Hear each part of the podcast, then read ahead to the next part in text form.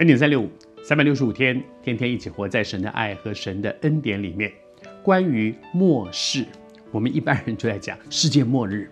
关于世界末日，有几个很重要的关键，在圣经里面告诉我们，那就是主主耶稣再来的日子。主耶稣基督曾经第一次来到世上，就是我们刚才讲的过圣诞节，耶稣来，神来做人。但是接下去呢，他。三十三年半的时间，然后为我们钉死在十字架上，然后复活升天，将来还要再来。而他再来的时候，那个时候是世界末日临到的那个时刻。而那个时刻到底是什么时刻呢？其实没有人知道的。圣经也说没有人知道，但是有预兆。门徒也在问他，门徒问他说：“问耶稣说，他说你再来的日子。”你再来的日子，那个世界的末了，有些什么样的预兆呢？预兆就是有一些征兆，就是你看到那些事情了，大概另外一件事情就马上要发生了。就好像比如说啊，哎，这个马上要放要要过年了，要要要放这个这个这个春假了，放年假。但是年假之后，放完年假之后呢，哎，可能就会有一个很重要的考试，所以。我们不能够只听到说啊，要放假了很开心。其实，如果我们只注意了那个放假很开心，然后就大玩一阵子，可是放完假之后是要考试的哦，是有一个重要的考试哦。那个放假被提出来是为什么？它是一个预兆，那件事发生了，马上后来的事情就要跟着来哦。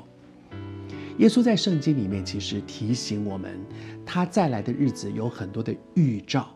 而那些预兆是接下来这几天我要跟你一起来分享的。圣经在马太福音二十四章、二十五章，我也鼓励你打开圣经。其实我们每天只能分享一点点的，我鼓励你自己看圣经，你会发现说：哦，原来这些事在主再来之前，也就是说，当这些事发生的时候，那就是主快要再来的时候了。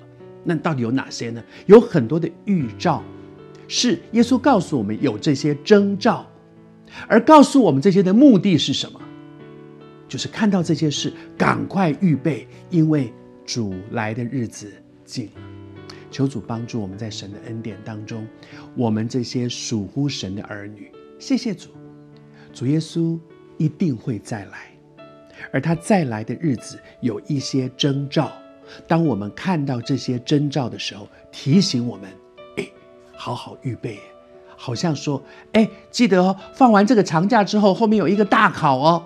那长假到了，很快乐，但是不能够只在快乐的过假期而已，要去想到说，哎，我在这个假期当中要好好用时间哦，因为假期结束了就是考试了，就是那个大考要来了。求主帮助我们，谢谢主，有一个属灵的敏锐。